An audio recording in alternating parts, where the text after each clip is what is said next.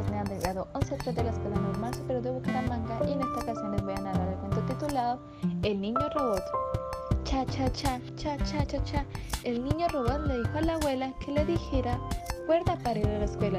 La abuela le dijo que estuviera quieto. La cuerda le hacía cosquillas al nieto. Cha cha cha, cha cha cha cha.